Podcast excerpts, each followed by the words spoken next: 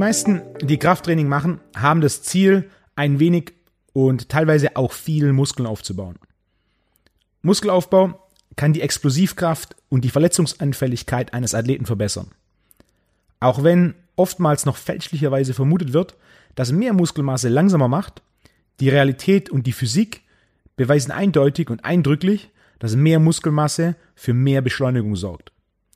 Usain Bolt wiegt schließlich auch keine 70 Kilo. Und was Verletzungen angeht, ein Gewebe oder Muskel reißt dann, wenn die Kräfte, denen es ausgesetzt ist, größer sind als die, die es absorbieren kann. Und ein größerer Muskel ist potenziell ein stärkerer Muskel und ein stärkerer Muskel kann höhere Kräfte absorbieren. Und dann spielt Muskelaufbau natürlich auch bei der Optik eine Rolle. Und warum die Optik eine Rolle spielt, ist selbsterklärend. Attraktive Superhelden ohne Schultern und mit Bauch gibt es selten. Muskelaufbau kann auch im Alltag eine Rolle spielen. Mehr Muskeln an der richtigen Stelle optimiert die Haltung und spielt eine große Rolle bei Rückenschmerzen, Nackenschmerzen und Knieproblemen. So kann Muskelaufbau auch direkt das Wohlbefinden im Alltag positiv beeinflussen. Es gibt auch eine Studie der Tufts Universität in Boston, die zeigte, dass die beiden wichtigsten Indikatoren für biologisches Alter Muskelmasse und Muskelkraft sind. Das heißt, Muskelaufbau hält uns auch jünger. Und das sind nur einige wenige von vielen sehr guten Gründen dafür, warum Muskelaufbau wichtig und wertvoll ist. Die nächste logische Frage ist dann, wie baue ich Muskel auf oder wie funktioniert Muskelaufbau? Das ist eine einfache Frage, die jedoch selten klar und vor allem stichhaltig begründet wird. Krafttraining machen und mehr Protein essen reicht dann doch nicht aus, um Muskeln aufzubauen. Das beweist die Realität konstant eindrucksvoll. Genau genommen gibt es zwei primäre Mechanismen, durch die wir Muskeln aufbauen können. Zum einen durch den Zuwachs der flüssigen Anteile eines Muskels, das ist vor allem Flüssigkeit, in der Salze und Glykogen gespeichert sind. Und zum anderen durch Zuwachs der festen Anteile eines Muskels, das sind in erster Linie die Muskelfasern. Beide Wege sind recht verschieden. Und wer schnell Muskel aufbauen will, nutzt am besten beide.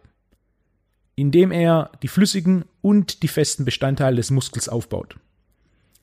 Als erstes, was führt zu einem Zuwachs der flüssigen Bestandteile eines Muskels? Der Muskel enthält etwa 75% Wasser, etwa 20% Protein und dann noch etwa 5% weitere Bestandteile. Diese 75% Flüssigkeit sind ein großer Teil des Muskels, der entscheidend für Muskelaufbau ist. Die Flüssigkeit im Muskel hat vor allem die Aufgabe, Zucker im Muskel zu binden. Zucker im Muskel ist Muskelglykogen. Und das ist entscheidend, dass der Muskel Arbeit verrichten kann. Es ist dafür entscheidend, dass wir Gewichte bewegen können. Das Glykogen im Muskel ist wie das Benzin in einem Auto. Mit einem großen Unterschied dass der Tank eines Autos grundsätzlich immer gleich groß ist. Bei Muskelglykogen ist es jedoch so, dass wir es erhöhen können. Durch Training.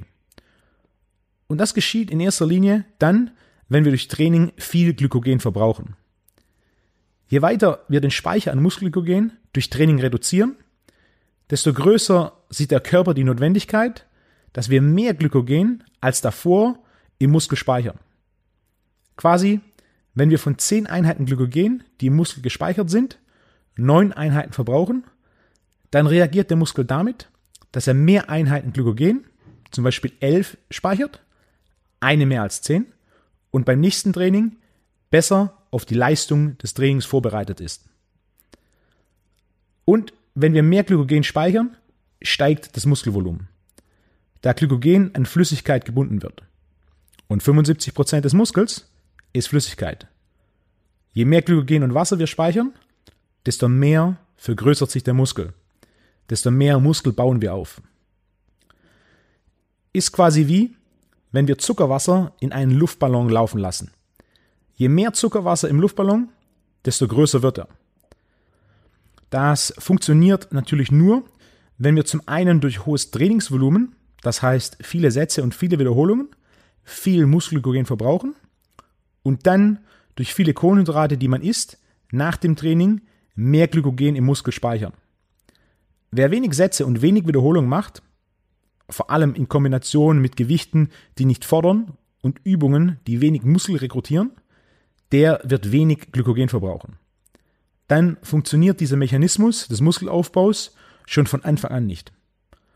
Und selbst wer viele Sätze und viele Wiederholungen macht, vor allem mit Übungen, die viel Muskel rekrutieren, der muss dann immer noch ausreichend Kohlenhydrate essen, sodass durch den Reiz des Trainings mehr Glykogen gespeichert wird.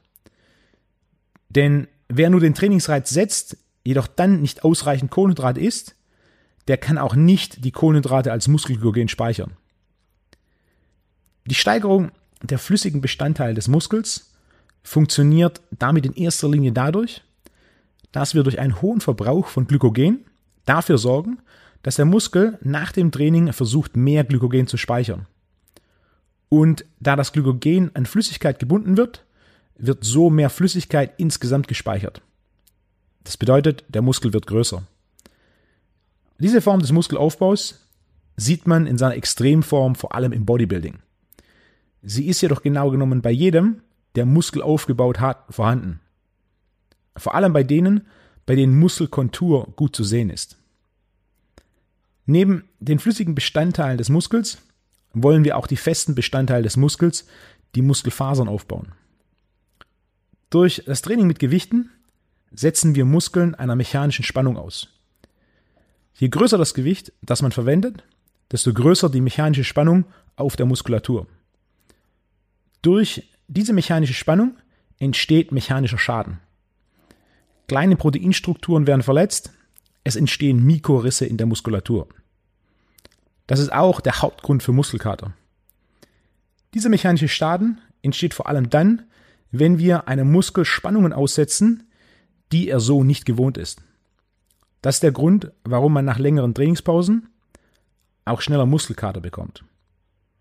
Und warum man auch mit höherer Wahrscheinlichkeit Muskelkater bekommt, wenn man eine neue Übung macht. Der primäre Weg, wie wir dauerhaft diesen mechanischen Schaden generieren wollen, ist dadurch, dass wir Gewichte verwenden, die außerhalb unserer Komfortzone liegen. Gewichte, die im circa maximalen und maximalen Bereich liegen.